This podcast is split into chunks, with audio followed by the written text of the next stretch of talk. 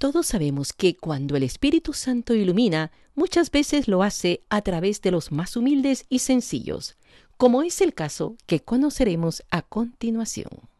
Porque el pasado es historia y el futuro es incierto, aprovechemos el presente y conversemos ahora del siguiente tema. Cantautor y testigo de mártires. Bienvenidos a un nuevo episodio de Vivir el Presente con Mama Hilda.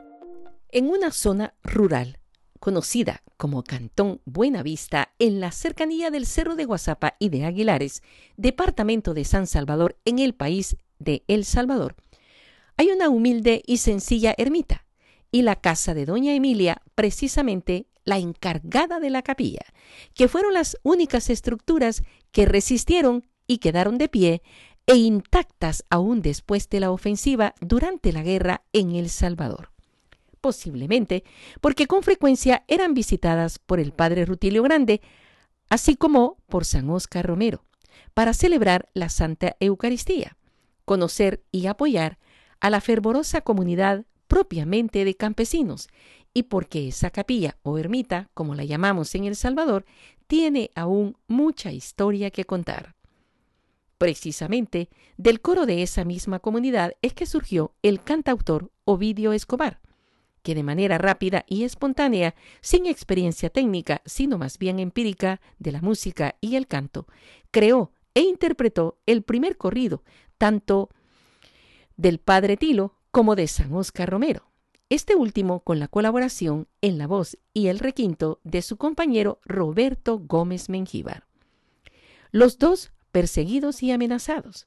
Un día, caminando a pie del Cantón Buenavista a la parada de buses, fueron sorprendidos por secuestradores. Nada menos los escuadrones de la muerte. A Roberto lo secuestraron e hicieron desaparecer, y Ovidio, por providencia divina, logró escapar. Agradecido con Dios por haberse librado de la guerra, de la persecución y posteriormente de un cáncer, hoy está con nosotros ese cantautor José Ovidio Escobar, a quien le damos una cordial bienvenida. Hola, ¿cómo está Ovidio? ¿Cómo se encuentra? Gracias, muy amable. Me encuentro bien, gracias a Dios. Eh, no me puedo quejar, estoy vivo. Qué bueno. Le doy gracias a Dios por eso. Así es. Vivo y como decimos nosotros, vivito y coleando, haber y haber superado no solo la guerra, la persecución, sino además un cáncer que usted enseguida nos va a, a contar. Pero con todo y esto, cuéntenos, Ovidio, ¿de dónde es usted originario? Soy originario de El Salvador, del departamento de Cuscatlán, jurisdicción de Suchitoto. He nacido en un, en un cantoncito que se llama Buenavista. Y tenía buena vista. ¿Qué es lo que veía desde ahí, desde ese cantoncito? ¿Qué se alcanzaba a ver? ¿Los cerros? Eh, ¿El cerro de Guasapa, Suchitoto o se alcanzaba a ver Aguilares? Cuéntenos. No, no se veía ni, ni Suchitoto ni Aguilares, solo el cerro. Mm, ustedes este, estaban como en las faldas del cerro. Abajo, abajo en las faldas del cerro. Ah, ya, ya. ¿Y qué se cultivaba? ¿Qué se cultivaba en esa área? En esa área se cultivaba el maíz, el frijol, maicillo, arroz, este, mm. por lo general esas eran lo que, las cosas que se cultivaban. Qué bueno. Este, mi papá también, nosotros cuando estábamos pequeños cultivábamos, cultivábamos la cebolla, jícama, cosas así. Es decir, pero ya después, ya después solo maíz, frijol y arroz, maicillo. ¿Alcanzaban a cultivar para tener para las tortillas, para su comida y para vender también? Sí, gracias a Dios, con unos terrenitos que teníamos propios, nos podíamos este, nos alcanzaba para cultivar para, la, para el gasto y también para vender un poquito, no mucho, pero mm, sí, sí nos sobraba para vender. ¿Y vendían ahí mismo en el Cantón Buenavista o bajaban a Guasapa o Aguilares o Suchitoto a vender? Eh, íbamos a Aguilares. Aguilares siempre ha sido un pueblo muy de negocio, de, de, de comercio, ¿verdad? Correcto. En otras palabras, para ubicar un poco a nuestra audiencia, estamos hablando de El Salvador y el departamento de, de San Salvador tiene estas ciudades aledañas, ¿verdad? Popa, Suchitoto, Guazapa, Aguilares y Aguilares es justamente ese lugar asignado por el Señor para que fuese el padre Rutilio Grande, junto con otros sacerdotes jesuitas, a ejercer un apostolado. En ese tiempo de la guerra y que le correspondió al padre Tilo llegar a la parroquia de Aguilares junto con sus compañeros sacerdotes, ¿dónde vivía y qué edad tenía usted, Ovidio? Yo vivía en el Cantón Buenavista, y también este, temporalmente vivía en Aguilares este, porque teníamos un, una ladrillera en Aguilares. Mm. Entonces, eh, en, en, la época que yo no tenía mucho trabajo en el campo, me venía para la ladrillera a, ayudarle a mi hermano, a un hermano mío, que él allí vivía. Entonces, de allí me, me, me, iba otra vez a, hacer mis trabajos de campo, siempre a la tierra. Eh, así es como yo, yo vivía siempre en Buenavista, pero temporalmente me iba para allí a Aguilar. Ajá. ¿Y, dónde conoció al padre Rutilio? A Rutilio lo conocí en el, este, en las veces que iba a dar misa allá a la comunidad, se iba para donde mi mamá, porque todos los sacerdotes siempre buscaban a mi mamá, porque mi mamá desde jovencita, ella trabajó en, en, así en conventos, de cocinera y luego tenía un cuñado que era sacerdote también del primer esposo. Entonces, así es como mi mamá desde, jovencita se involucró en, en, la iglesia con los sacerdotes y siempre los sacerdotes la buscaban a ella. Entonces, el padre Tilo no, no fue la excepción. El padre Tilo llegaba a la casa y, y, allí pues fue como empezamos a tener esa relación, esa amistad con, Sí. Ahora bien, este, su madre, por supuesto, llegaba el padre Tilo y colaboraba con la parroquia, con la comunidad, la decoración de la, de la capillita donde se iba a celebrar la Santa Misa. Correcto. Mi mamá era como la pionera de allí, de la comunidad. Ella era como la que se encargaba, digamos, de si lo que no podía hacer ella, pues estaba la guía cómo, cómo hacer las cosas. Y había, como usted dice, una, una capillita pequeña, no era, era una, una champita de lámina donde, donde llegaban este, los sacerdotes a dar la misa. No teníamos, no tuvimos el privilegio de tener una ermita. Entonces, eh, pero allí se celebraba la misa y después se, se, iba para la casa, a veces allá se quedaba a dormir en la casa. ¿Alguna vez fueron los otros sacerdotes también en misión? Sí, allí por la casa pasaron casi todos los sacerdotes. Este, Chamba, Tavo Cruz, eh, Marcelino, John Cortina, no me recuerdo de tanto nombre, pero, pero todos, todos pasaron por ahí por la casa. Y entonces, pero Rutilio creo que fue un, como una persona especial, tanto para mí como para mi mamá. Y este, pues tengo algunas anécdotas de, con, con Rutilio. Cuéntenos algunas de esas anécdotas. ¿Qué es lo que usted tiene más presente y lo que usted a sus hijos o a sus nietos les contaría sobre el Padre Tilo? Bueno, para mí el Padre Tilo, eh, dirigirme al Padre Tilo pues, con todo respeto, que el Padre Tilo fue una persona humilde y al mismo tiempo con una gran sabiduría, un hombre que muy respetuoso en todo y, y con aquella humildad que llegaba, llegó al grado de decirle a mi madre, pues, mira, mi mamá se llamaba Emilia, Palacios, mira, Emilia le decía, no me sirva, no le pongas mantel a, la mesa, y, porque yo quiero comer así como comen tus hijos. A tus hijos les sirves, él ya, él ya había hecho la observación que nosotros comíamos sin, con la mesa sin mantel. Entonces mi mamá, para, para cuando llegaba algún sacerdote, ella tenía su mantelito bien bordadito, blancito, bien, aplanchadito. Le ponía su mantelito y unos sus bien bonitos y entonces, era cuidadosa mi mamá en eso porque había trabajado pues ella en convento. Ella sabía cómo tratar eso. Pero el padre Tilo le, le, hizo esa observación y le dijo, mira, quiero que me, de, me sirvas la comida como le sirves a tus hijos sin manteles. Entonces, y, no te preocupes tanto porque yo soy sacerdote. Nosotros los sacerdotes somos igual que tú, igual que tus hijos. No te preocupes por darlos tantas atenciones, no te preocupes por, por tanto.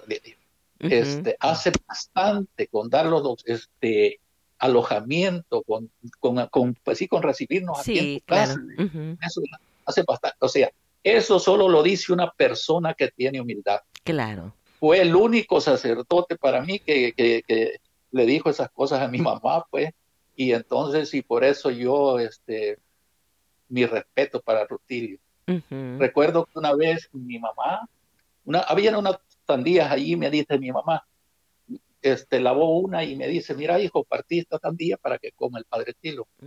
Va, está bien, le dije yo, la partí y a mi mamá le sirvió al padre. Sí. Y entonces, y yo, el padre vio que yo no, no, no comía sandía. Me dice, Ovidio, ¿y vos no vas a comer sandía? Y ese padre le dije yo que yo tengo tos, le dije yo, y dicen que es mala la sandía, le dije, me puede grabar la tos. Y me dice él, ¿quién te ha dicho semejante tontería, Ovidio? Se levantó, agarró una tajada y, me la dio. Cómete, Entonces, vine yo y me la comí. Y entonces, te va a hacer daño la sandía, me dijo, si no comes, me dijo, porque yo sé que estás con ganas de comer. Y era cierto, pues, era cierto que yo sí quería. Tenía ganas de probarla.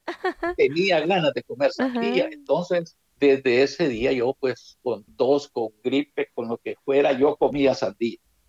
Siempre me acordaba de Rutilio. que la sandía no tenía la culpa.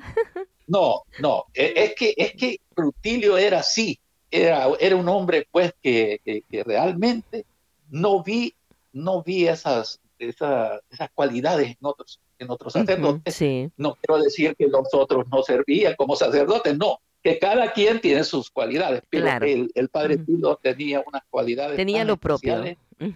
Tenía lo propio. Sí. Y, y esa humildad, porque yo incluso a veces una vez entré al, al cuarto de él, allí en el convento, sí. y yo vi cómo vivía Rutilio allí, con aquella humildad, de unos ladrillos había puesto para poner los libros, los zapatos, una humildad. Sencillo. sencillo. Pero le voy a contar otra anécdota del Padre Tilo. ¿Cómo no? Adelante. Este, eso, eso nos pasó ya en el convento.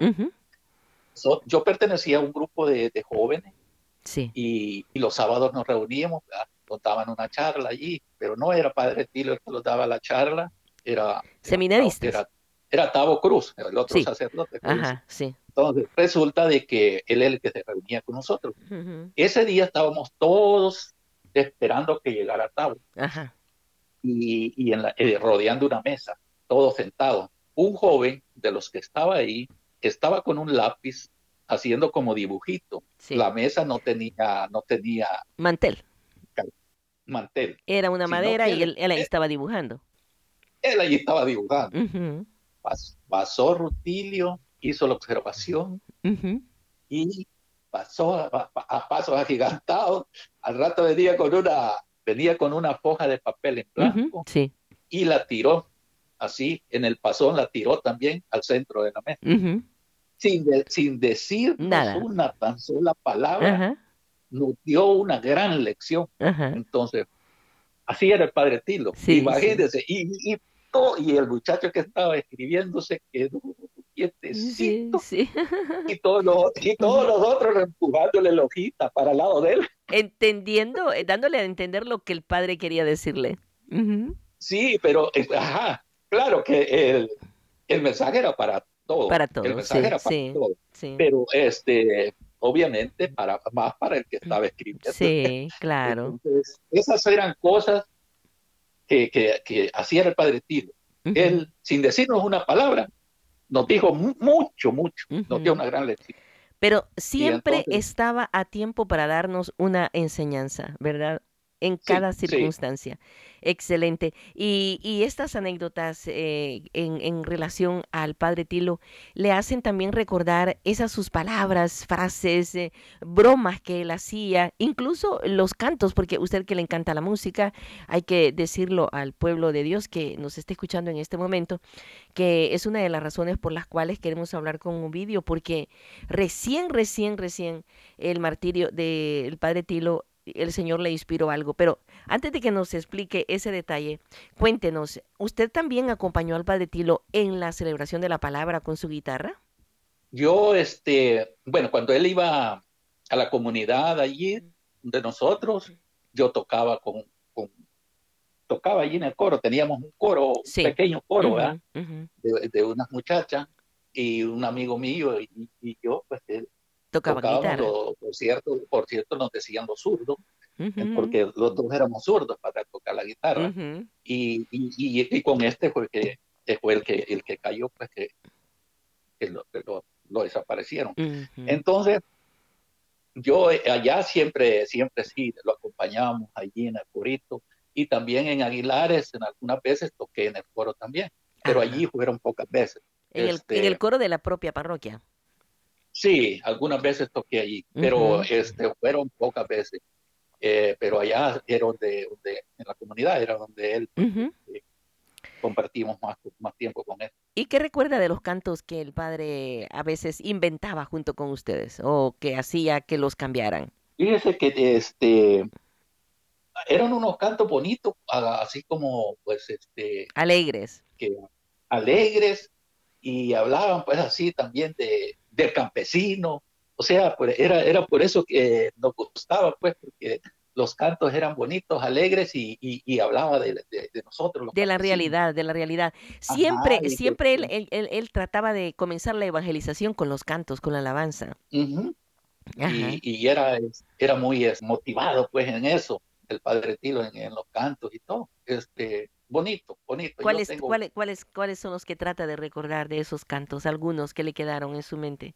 ¿Y qué más cantaban? En este momento no me puedo recordar de esas canciones, pero había uno que no me acuerdo el título de esa canción que era con el- que siempre lo tocábamos en la celebración. Ujú. Una espiga, eh, se llamaba una La espiga. espiga. eh, Ajá. sí, esa, esa canción siempre Le encantaba, le encantaba. Sí, ¿Y vamos al Ajá. banquete? Vamos todos al banquete. también. Vamos todos al banquete, es cierto, usted me está, me está Al recordando. banquete de la creación. Ajá, correcto. Y Sí, ahora últimamente es- como que ya no está cantando mucho, ¿no? Usted le está haciendo falta, Ovidio. No, es que fíjate que yo este, tengo años de no, de no cantar, estoy perdiendo mi voz ya. ¿Y la ya no. guitarra qué pasó? Bueno, yo tengo guitarra, siempre la guitarra la tengo. Esa, esa es como mi fiel compañera. Ajá. No, mi guitarra. Eh, este, y, y lo, y lo es te- más, yo tenía hasta problemas con mi ex por la Ajá. guitarra, porque me decía, le dedicas más tiempo a tu guitarra que a mí, y Ajá. entonces me regañaba. Y eh, la cinturita de la guitarra estaba más apegada a usted.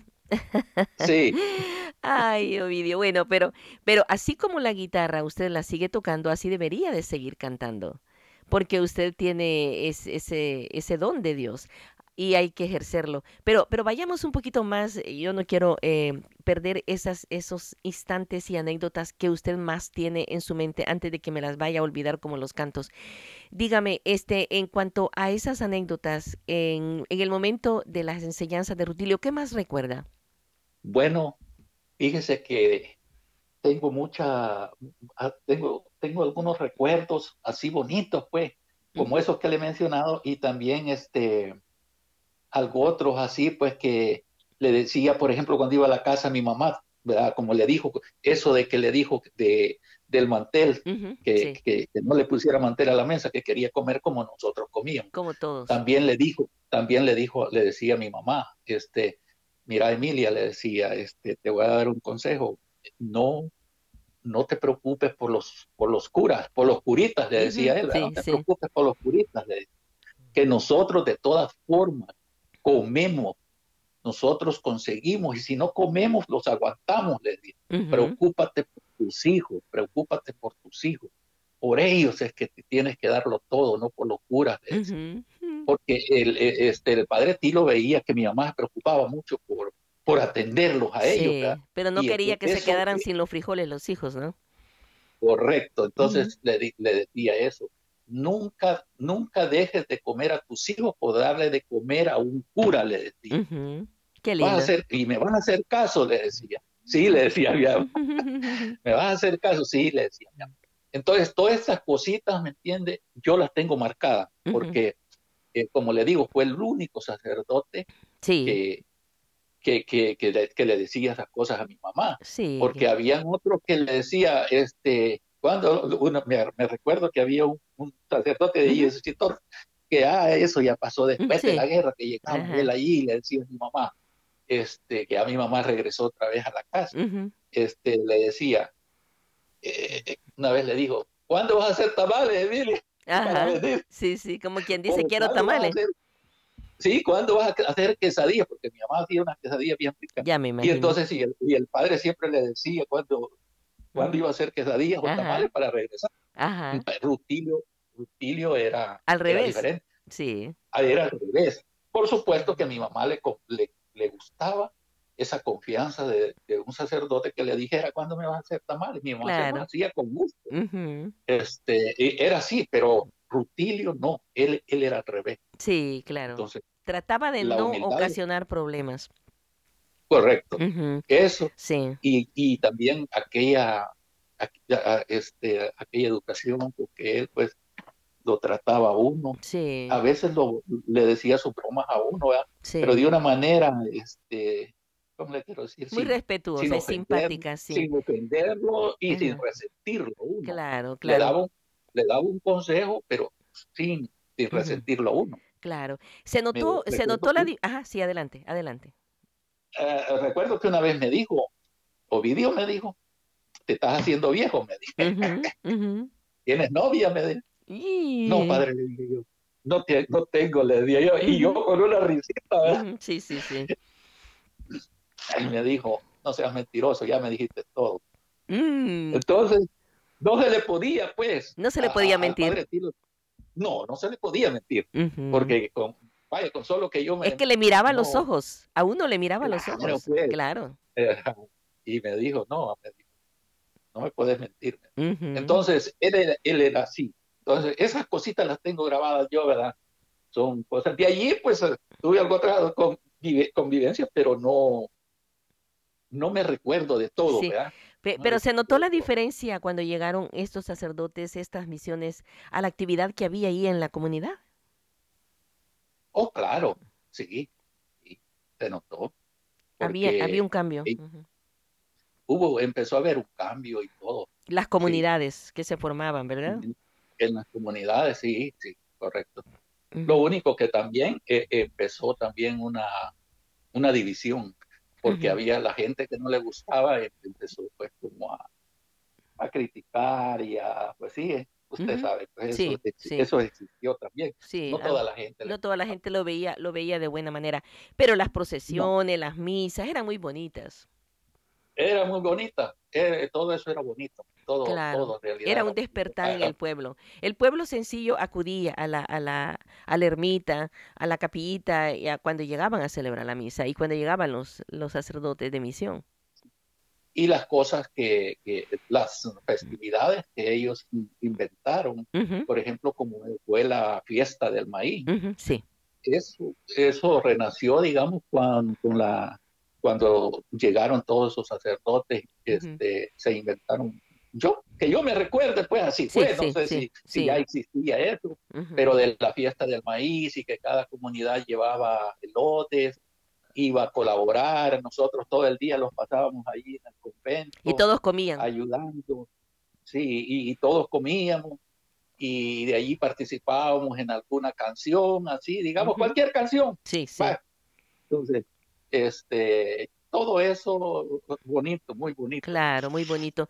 Y ya cuando usted, eh, eh, llegó, cuando llegó el momento del martirio del Padre Tilo, ¿dónde estaba? Fíjese que yo estaba en, en, en mi casa. cuando, en el cantón. En el cantón cuando llegó la noticia. Y yo ¿Qué día llegó? ¿El sábado o el domingo? ¿Cuándo supo? Eh, supe en el mismo día. El mismo día, 12, este, de, 12 de marzo el, día 12 de marzo, ese día, este, no, no, no, le miento, porque lo mataron, creo, en la, en la tarde, creo. Sí, la tarde del sábado, víspera de, la misa del domingo, sí. Sí, y como usted sabe que en aquellos tiempos no habían celulares, no había Sí, no, no, por eso, por eso le pregunto, sí, cómo supo, sí. Fue en la mañanita, en la mañanita que llegó el aviso, en la, en la mañanita domingo, y nos despegamos todos, ¿verdad? De la comunidad, todos los, los que éramos más activos allí, y entonces nos fuimos. Y eh, fue una noticia devastadora porque Muy también este, a, don Manuel, pues, lo conocían, era amigo, fue amigo, conocido, pues, de mi papá, don Manuel. Entonces... ¿De dónde era don Manuel? ¿Dónde vivía?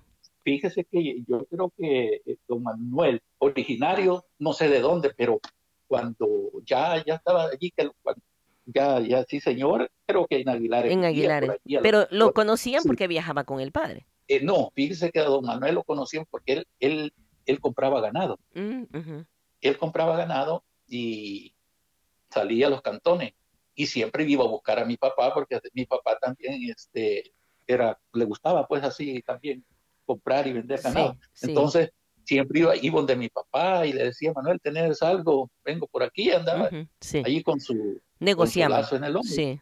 Y negociaban y todo. Entonces así fue como yo conocí a don Manuel, que llegaba a la casa allá con mi papá. Claro. Entonces, pero ya hasta ahí, digamos, dónde exactamente vivía, de dónde era originario don Manuel, no me Y ese día que se dio cuenta que había fallecido junto con el padre, que lo había martirizado, ¿qué, qué pasó? ¿Con su mamá, todo, la familia se fueron al pueblo? Todos, todos nos fuimos y ya lo tenían, pues sí, pues sí, ya lo tenían allí en la parroquia. Sí. Y entonces, este, fue un, día muy triste, eh, realmente, porque como si uno, digamos, este, tener una relación así, pues tan, estrecha con una persona y de repente que le digan a uno ya no, ya nos lo mataron, lo asesinaron. Sí. Y entonces, y junto con él iba también este don Manuel, el otro niño que ya no lo conocía. Nelson, sí, Nelson, eh, pero eso fue una, una noticia impactante para todo el mundo. Sí, sí. Y después... eso. Eh, estábamos en el atrio de la iglesia, yo entré a verlo y entonces, y, y cuando salgo de, la iglesia me encontré con una amiga de allí de Potrero Grande que llamaba Emma y me dice, y con la Emma pues éramos así muy amigos y Ovidio vení me dijo y entonces mira me dijo ella llorando este si, si mataron a Rutilio, me dijo, ¿qué nos espera a nosotros? Sí. Y ahora me dijo, hemos quedado ya, me dijo, sin un, sin un líder, sin una persona, me dijo, de que, que, que iba, pues, que nos daba... Un pues, pastor, sí. sí, un gran pastor. Sin, sin ningún guía. Ajá. Y yo me recuerdo que la Emma lloraba, lloraba. Y entonces, pero sí, me, me acuerdo, si esto le pasó a él, ¿qué nos espera a nosotros? Sí, claro. Entonces, Y, y, así, pues nos hacíamos reunioncitas así entre... Pero ya con cuidado, sí. ¿Ustedes, ¿ustedes asistieron a, al, al, entierro el, cuando fuimos al Painar a enterrarlo? Sí, oh sí, yo yendo. Sí. yendo en el entierro. ¿Y cuándo, fue que usted hizo esa, ese corrido al Padre Tilo? Porque usted es el autor del primer corrido que se le hizo al Padre Tilo.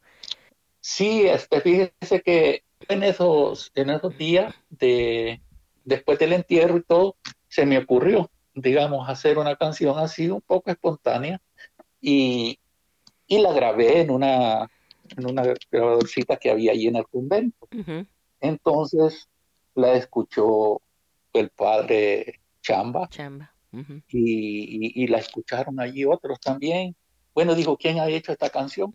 Entonces, ay, ni sabía quién la había hecho. Y entonces y como allí en el convento había una guitarra, y entonces yo, esa guitarra era pública, era para todo el mundo. entonces, y, yo agarraba la guitarra y, y, me ponía allí, y después ese día agarré la guitarra y, y alguien allí, no me acuerdo, un muchacho que se llamaba Nicolás Palacios, este, parece que él fue el que me la grabó, no me acuerdo, Octavo Cruz, no sé si Octavo, pero lo, resulta de que alguien me la grabó, sí. cantada y y, quedó grabada. Pero después, un día, yo llego al, al, convento y ya cuando, no sé a qué iba yo a hacer algo y, y, ya cuando me iba me, dijeron, me salieron a alcanzar y me dijeron, mira Ovidio, este, eh, padre John quiere, John Cortina quiere hablar contigo. Ay, me regresé. Y entonces, Ovidio me dice, tú hiciste esta canción, me puso la grabación, sí, sí mira, me dijo, agarra esta guitarra, me dijo, y vámonos. ¿Qué le dije yo? Que agarre la guitarra y nos vamos. Andaban unos periodistas ahí. ahí estaban unos periodistas. Este, y nos subimos y, me dice, súbete al carro, llévate la guitarra. Y nos subimos al carro.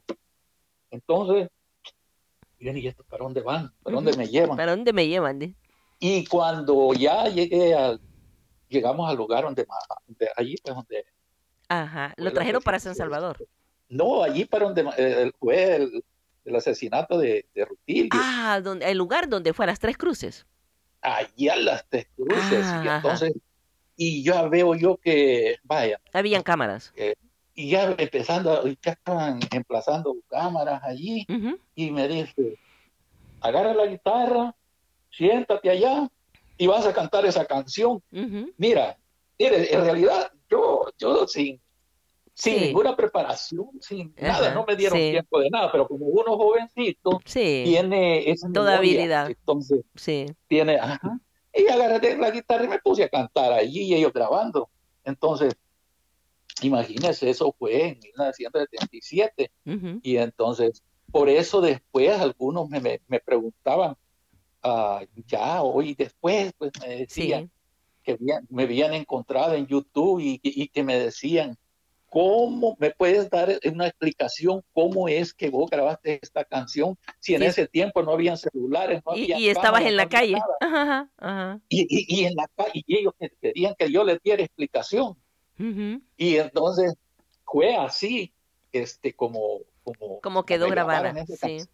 Ajá, fue, fue así espontáneo. Si yo, si yo, no me dijeron así como usted que me dijo ahora, ¿verdad? Este, no, es, eh, fue espontáneo. Fue y, y eso más- fue, Más, rápido. Ajá. ajá, John Cortina fue el que tomó ese. esa decisión. Y, y enseguida que, que hizo esa, ese corrido, ya después, por supuesto, lo cantó en muchos lugares más, ¿no? Ya lo conocieron. Sí, este, lo cantaba también, en- lo canté allí en, cuando, cuando El aniversario. El aniversario, el primer año, allí canté yo en vivo, ya, pues allí. allí Ya entonces fue, estaba San Oscar Romero celebrando el aniversario. Sí, sí, sí, sí, correcto.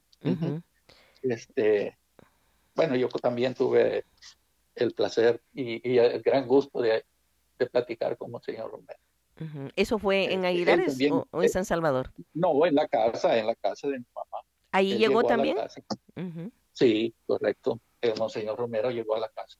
Entonces, eh, fíjese qué privilegio. En, ese, en esa comunidad de Buenavista, la única casa que quedó después de la guerra es la casa, la casa donde vivíamos nosotros. Wow. Sí. No hay otra casa, Ajá. no hay otra. Sus padres salieron, salieron de ahí, de Buenavista, en un tiempo. Mi papá ya había muerto. Mi papá murió justamente en los días de, la, de las misiones. Mm. Este, mi papá conoció a, al, padre Tilo. Oh, sí, a Padre Chamba, todos los casi Sí. los conoció. Pero murió antes que el padre Tilo. Sí, mi papá ya había muerto. Entonces, resulta de que solo quedó mi mamá. Y, y allí, pues, nosotros nos hacemos esa pregunta, ¿por qué Esa casa solo quedó. esa, casa- esa casa quedó? Y entonces, este, y, y, pues sí, tiene un gran misterio esa casa. Claro, claro, claro, pues la Y, casa. y- y entonces, este, le cuento, hoy, hoy anduve hace poco, estuve allí en la comunidad, y entonces, para unos tres meses, y llegó un sacerdote de Suchitoto Ujú, a celebrar misa, y ahí estuvimos en la misa, y ya que salimos, eh, ujú. Sí. el sacerdote salió hacia afuera y, y- y se puso a platicar conmigo. Me dijo que si yo era de allí, de la comunidad. Sí. Sí, le dije este, usted es hermano, hermano de Don Rigo, sí, soy hermano. Entonces, y, y, y estuvimos platicando. Y Sí. le, di, y le digo yo, mire, le digo yo, este, en esta, en esta champita, le dije, donde ha celebrado misa usted, le dije, aquí celebró misa Monseñor Romero. Ujú. ¿Qué? Me dijo, Sí. Usted me está hablando en serio, no sabía el, el sacerdote. Que había le llegado el padre, sí. ¿Y, y cuándo Sí. llegó Monseñor Romero? ¿Después del padre Tilo llegó ahí? Sí, ya, ya que había muerto Ajá. el padre, este, llegó Monseñor Romero. Creo que fue como en el 78, no, no Sí. me recuerdo. ¿Y qué fue a celebrar alguna, alguna fiesta patronal de ahí de la zona? No, él fue a celebrar una misa. Sí. Llegamos allí y, Era domingo. y entonces, sí, y, y allí nosotros, como el carrito de él no, no, no alcanzó a llegar, le llevábamos una mula al padre A, a- no, a- a a- Monseñor. a- a Monseñor, sí. para que terminara de llegar y dijo, no, dijo, yo no, no me, me voy caminando, dijo, porque esa, esa mala me puede botar. Sí, sí. Entonces, le tengo miedo, dijo. Y entonces no quiso montarse en la mula. Sí. Y, Pero y se fue caminando. se fue caminando. Después que celebró misa, se estuvo allí saludando a todos los niños, Ujú, echándole la bendición. ¿Cómo era, era, era Monseñor? Así, exacto. Como un padre tilo. ¿Y qué hizo doña Marcelina? Contenta. Ah, y entonces, nosotros ese día, este, los fuimos en procesión para allá, para la, para la casa, porque hay como un kilómetro casi de allí. Donde dejaron el carro, sí. No, donde celebró misa, ya había caminado un pedazo y donde celebró misa, hay, hay casi un kilómetro a, oh. la casa de mi mamá. Ajá, y entonces, y mi mamá tenía, lo estaba esperando a Monseñor allá con la comida. Entonces, y, y a él ya andaba con hambre. Y ya nos fuimos con él, ¿verdad? Y así él ah, llegó a la casa, todo con, la sotana toda polvosa, los zapatos todos polvosos. Y lo mismo, este, ya mi mamá ya le, tenía, su mamá llegó y le sirvió su almuercito. Y él, este, mi mamá, me acuerdo que le dijo, ay, disculpe, monseñor, le dice la, sencillez, la, la, humildad aquí, no, no te preocupes, le dice, no te preocupes. Él, él bien contento. Él, comía, él comía rico lo que comían los demás. Sí, y después de, la, que almorzó, se quedó con nosotros ahí platicando un buen rato con un grupo de jóvenes. sí. Qué bonito. Y allí lo, y allí lo acompañamos hasta donde estaba el carro. Sí. Este, todos este, lo llevamos hasta, pues sí, lo íbamos acompañando porque él no quiso ni andar a caballo. Ni, eh, ni la mula, quiso caminar a pie. No, así que nosotros acompañándolo a pie hasta que llegó al carrito. Qué bonito. Y allí nos despedimos, allí nos despedimos de él y, enseguida, enseguida, cuando el martirio de San Oscar Romero, ¿dónde estaban ustedes? Mire, fíjese que cuando ese martirio de Monseñor, yo estaba trabajando en una fábrica allí en Ilopango. Yo en esa, en esa época me había ido a trabajar allí a Ilopango, en una fábrica. Y cuando me entero, es que yo, iba para yo cuidaba, trabajaba allí como operario y cuidaba la fábrica. Entonces, ese día yo este, había salido y cuando me subo al bus, la noticia. los que andaban vendiendo el diario, la prensa y todo. Y ahí, ahí la gran, gran bulla de, de eso. Y entonces, y ya compré el periódico, yo ahí, me agarró hasta un temblor en el cuerpo. sí. Cuando me enteré de eso, y ya este, me fui a la fábrica, ya yo, yo solito, ya, este, a leer la, prensa, pero me cayó como bomba también. Sí. Y entonces son cosas que... Que se quedan grabadas. Se quedan grabadas. Sí, eh, yo me lo tengo bien grabado cuando se sube el muchacho con el periódico. Sí y, gritando la, noticia. Sí, el impacto. Y, a, raíz, a raíz de eso, ¿usted pudo ir a la vela, al entierro, como después de... Sí, en el, en el entierro no estuve yo, no estuve, porque como yo cuidaba la fábrica, no me podía ir. No podía moverse, sí. No podía. Pero logró ir durante la semana que estaba en vela, sí logró ir a verlo. No, no, es allí sí, este, pero eh, a la, a la sí. allí pues al entierro. Al funeral nos tocó a nosotros, mi esposo y yo quedamos dentro de la catedral, casi que moríamos, pero ahí nos, nos salvamos. Eh, ese es, es algo que también es inolvidable. Ahora bien, cuénteme, después del martirio de San Oscar Romero, el Señor también le inspiró una, un corrido para San Oscar Romero. Sí, entonces a raíz de la, del asesinato, pues yo se me ocurrió, bueno, dije, yo le hice una, una cancioncita a Rutilio, le voy a hacer una Monseñor, ¿verdad? Y entonces se me ocurrió hacer una canción, le dije a mi amigo con el que tocaba, y le dije yo, mira, he hecho esta canción, quiero que me ayude a, a, poesía, con la, a cantarla. música, sí. a cantarla. Y entonces, y así fue que la grabamos en una, en una grabadorcita vieja que teníamos. Entonces, allá en el cerro. Y agarré el cassette y le dije yo a un muchacho la, allí, allí en, Aguilares. Él, él, él, iba para la, para la Yesia, él trabajaba en la Yesia X. Sí. Y, y, y, y, él escuchó la canción, la puse en una grabadorcita allí en el convento y me dijo, y me la voy a llevar, me dijo, para... Para ponerla. Para para la emisora. Para, la emisora. ¿Mm? Ah, está bien, le dije yo. Entonces, era un muchacho jovencito de apellido López. Sí. Entonces, eh, y se la llevó. Y después nos mandaron a, a decir pues que, que les había gustado y que porque que, que la, que la grabábamos, pues sí, que tenía mucho, como le estaba mal grabada, ¿verdad? Y entonces, este, porque nosotros la habíamos grabado en un, en el monte. Sí, en una, en una grabadora pequeña. En una grabadorcita así pequeña, en el aire libre, mal grabada. Entonces nos pidieron que si la grabábamos mejor y ya todo, y entonces después ya, ya la, la grabamos, ya. Y, y así fue como ya salió, entonces ya en la de que ese corrido. Entonces, y, y, lo ponían todos los días, lo ponían, ¿verdad? La gente lo pedía. Sí, qué bueno. Y entonces, así fue Se popularizó. ¿Y qué pasó con el compañerito con quien grabó esa, esa canción, ese corrido?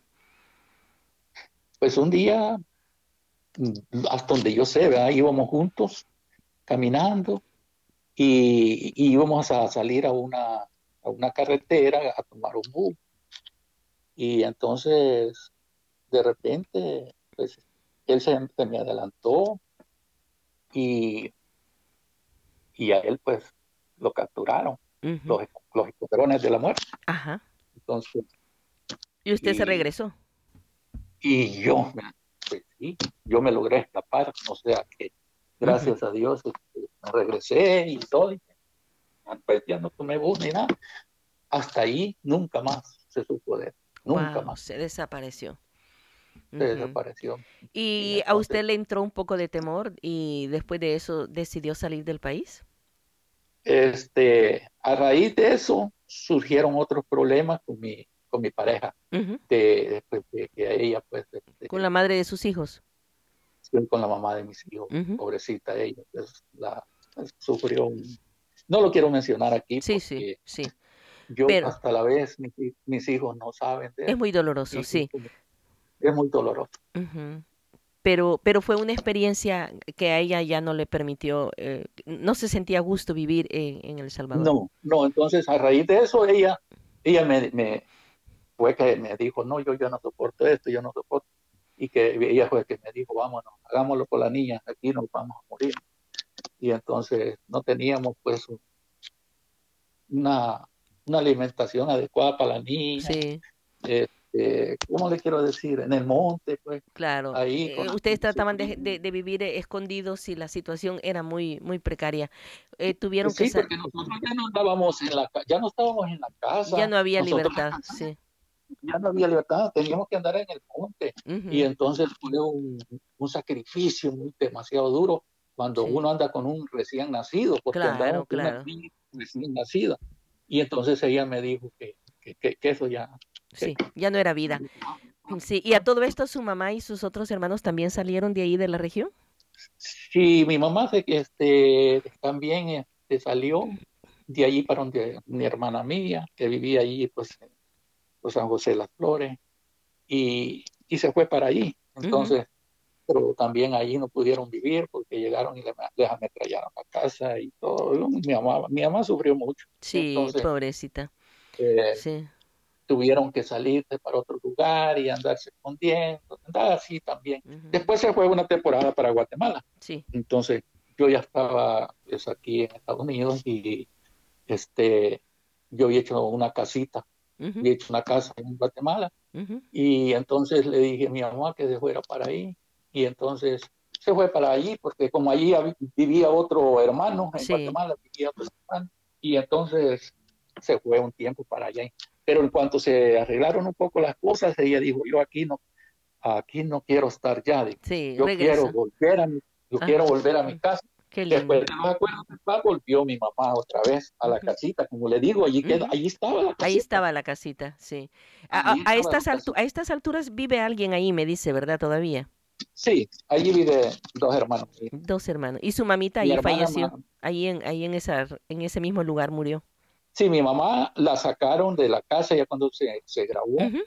Eh, un hermano la sacó para, para allí a Aguilares, porque él vivía allí en Aguilares, la sacó y se la llevó para darle atención médica. Ajá, sí, sí y se la llevó para su casa y allí pues la llevaban al médico y allí la tenía él en la casa y allí murió en la casa, mi mamá murió en la casa de mi hermana ahí en Aguilar. En Aguilares, sí. Pero todavía vive un hermano allí en ese, en ese cantón de Buenavista. Sí, no, tres viven. ¿Tres? Y, ayer, y existe la ermita todavía, dice que hace poco llegó un sacerdote a celebrar, ¿verdad? Sí, porque la renovaron. Hoy que, hoy que ya las cosas pues han, cambiado, pues ya la lámina estaba toda, la champita estaba, la, lámina estaba toda y, y, entonces le cambiaron el techo, la arreglaron, la remodelaron. Viera qué bonita qué la bien. Y ahora, llega, ahora llegan de, de Suchitoto a los sacerdotes a celebrar. Sí, sí. Y entonces este, tienen una convivencia bien bonita, este, a veces hacen así convivencias, se reúnen toda la comunidad, hacen tamales, se reparten café, y este, porque tengo un hermano que él es ah, muy se motiva, pues él, él ha ido a dar motivación a todos ahí. Ah. Entonces, él este, aprendió. Ajá, y entonces eso le, yo le dije yo a mi hermana, lo que están haciendo está magnífico. sí, claro, claro. Hacen, hacen esas convivencias, viera qué bonita, a veces reparte. Un día fui yo a una convivencia de esas y, habían hecho tamales y, pan, repartieron tamales y pan con cafecito y, y, eso es bonito. Sí, algo se aprendió, algo se aprendió del padre Tilo, por supuesto. Sí, sí.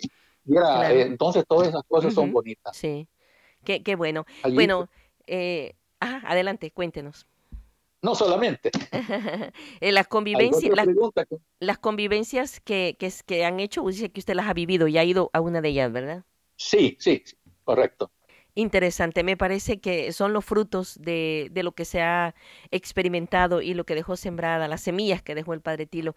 Y lo más, lo más interesante, como dice usted, es que esa infraestructura, esa casita de ese hogar donde estaba doña Marcelina, su papá, sus, sus hermanos, y donde llegaban los sacerdotes y San Oscar Romero, Dios la conservó para que al regresar, después de la guerra, la encontrasen para, para poder seguir viviendo ahí, ¿verdad? Sí, gracias a Dios. Fíjate que yo a veces me voy a estar, me voy para allá, ya me voy para donde mi hermano. Sí. Ahí me voy, siento una gran paz, una gran tranquilidad. Qué bonito. no tiene idea porque es una casita que está aparte de, que toda la comunidad, está aparte. Y entonces ahí es la única casa de adobe y de teja. Y entonces este, ya, ya no hay construcciones así. Y entonces este, la casita es como una casita clásica. Ya me Viejita, ya tiene, como, ya tiene como 60 años. Pero imagínese, se conservó y ni siquiera la ofensiva la destruyó. Eso significa que, que, que, tiene un gran significado. Ojalá un día podamos conocer esa casita. Vamos a, a, concluir en este momento esta conversación porque yo voy a pedir el permiso de Ovidio para que en este episodio tengamos el privilegio de escuchar esos dos corridos. Porque él en este momento, pues, es, ah, nada más nos ha acompañado en la conversación, pero es justo y necesario que usted conozca el contenido de esta expresión musical que Dios le inspiró y que ha llegado a ser de mucha importancia en nuestra comunidad. Crecimos y conocimos mucho de San Oscar Romero y otros que no saben nada de él lo seguirán conociendo a través de estas alabanzas. Hoy, para el tiempo de beatificación y recordándolo a usted y al Padre Tilo que le gustaba mucho la alabanza, a mí se me ocurrió escribir como especie de poemas. Eh, pues a mí me gusta escribir, ¿no? Pero yo dije, bueno, estos poemas también podían tener música y me gusta cantar, pero no puedo tocar. Tenemos que buscar a alguien que, que, que, le ponga la música, ¿verdad? Hubiese deseado tener a un Ovidio cerca de mí, pero bueno, yo le expresé esto a muchos ministerios de alabanza del Salvador y entre ellos pues hubieron tres que se motivaron y, e hicimos tres, tres, tres eh, canciones para el Padre Tilo, sacadas de esos poemas, de esos escritos que yo hice, porque siento que hablar del Padre Tilo es hablar del canto, porque él evangelizaba con la alabanza. Siempre le gustaba, ¿no es verdad, Ovidio? Sí, correcto. Eh, el Padre Tilo era, eh, siempre se, le gustó eso, le encantó. Le encantó. En el camino, me dicen mis hermanitas, cuando iban a dar catecismo, eh, yo también bueno, iban a recibir catecismo, yo iba a dar catecismo, ya era más grande con los, con los seminaristas, si no había un canto se inventaba. Pero había que cantar, había que cantar algo alusivo a lo que estábamos celebrando o donde estábamos viviendo, ¿verdad? Eran las cosas más bonitas que, que, podemos recordar del Padre Tilo. Así es que hablar con Ovidio es hablar de la alabanza, es hablar de Rutilio con la alabanza. Por eso vamos a dejar un espacio para que podamos escuchar estas alabanzas, pero en este momento también, si me permite Ovidio, vamos a hacer una pequeña oración para agradecerle a nuestro Padre Celestial. Agradezcamos a Dios por la inversión de este tiempo presente y por los frutos que de Él vamos a obtener. Padre Santo, te damos gracias infinita por este regalo maravilloso que nos has dado de ser testigos, de estar de cerca, de conocer, de tener la vivencia de santos de nuestros tiempos, de profetas, de mártires, que de alguna manera tú los has enviado a la tierra para que hablaran en nombre tuyo, para que fueran la carne de Cristo, para que fueran tu micrófono, para que junto con ellos nosotros te encontráramos a ti. Pero esto no puede quedar oculto, esto no puede quedar bajo la mesa. El mismo, la misma palabra de Dios nos dice que la luz no se ha hecho para ponerla debajo de la mesa, sino para ponerla en alto, para que alumbre a los demás. Es justo y necesario que aquellos que en ese tiempo dieron la vida, no solo Tilo, no solo San Oscar Romero, Manuel, Nelson, sino millares, millares de personas, catequistas, sacerdotes, religiosos, celebradores de la palabra, fieles, servidores que estaban ahí asistiendo en la parroquia, así como este joven que simplemente porque es un cantautor, porque andaba junto con Ovidio, lo persiguieron, lo, lo secuestraron y desapareció. Y otros huyeron porque tenían temor a la muerte, porque era justo que, que ellos defendieran la vida de su familia. Pero esto no puede quedar oculto, Señor. Esto hay que darlo a conocer, porque las nuevas generaciones también tenemos que aprender esa humildad, esa sencillez, esa valentía y esa entrega de nuestros mártires. Padre Santo, te doy gracias por Ovidio, porque además de estas pruebas, ha, pasado también por una prueba de cáncer hace algunos años atrás. Ya no tuvimos tiempo de platicar de todo esto, pero él es un sobreviviente. Ya tiene alrededor de nueve años que tú lo has dejado con vida, aún y a pesar de las dificultades que ha tenido, las operaciones, las, las quimioterapias, por algo, porque él es testigo de tu obra. Así es que ya que le has dejado la vida, también te damos gracias por él y por su familia. Y te pedimos que bendigas a todas las personas que en este momento han escuchado esta conversación para que seamos testigos de tu amor, de tu misericordia y seamos valientes, servidores tuyos, anunciadores de la palabra, como fueron nuestros mártires. Te lo pedimos, Padre, en el nombre de tu Hijo amado, el que vive y reina por los siglos de los siglos. Amén. Amén.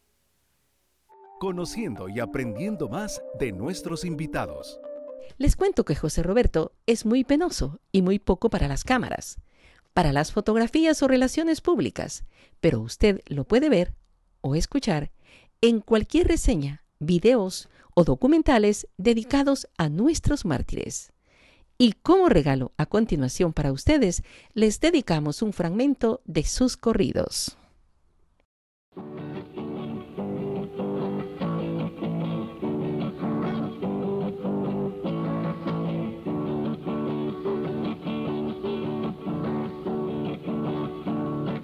El día 12 de marzo, la fecha inolvidable que mataron a nuestro hermano, al padre Rutilio Grande, mataron a nuestro hermano, al padre Rutilio Grande. El hombre que predicaba la verdad del evangelio, él solo sembró el amor, lo mandó a matar el odio. Solo sembró el amor, lo mandó a matar el odio. Ha muerto solo Rutilio, el hecho bien lo sabemos. Junto a él también cayeron Manuel y Rutilio Lemos. Junto a él también cayeron Manuel y Rutilio Lemos.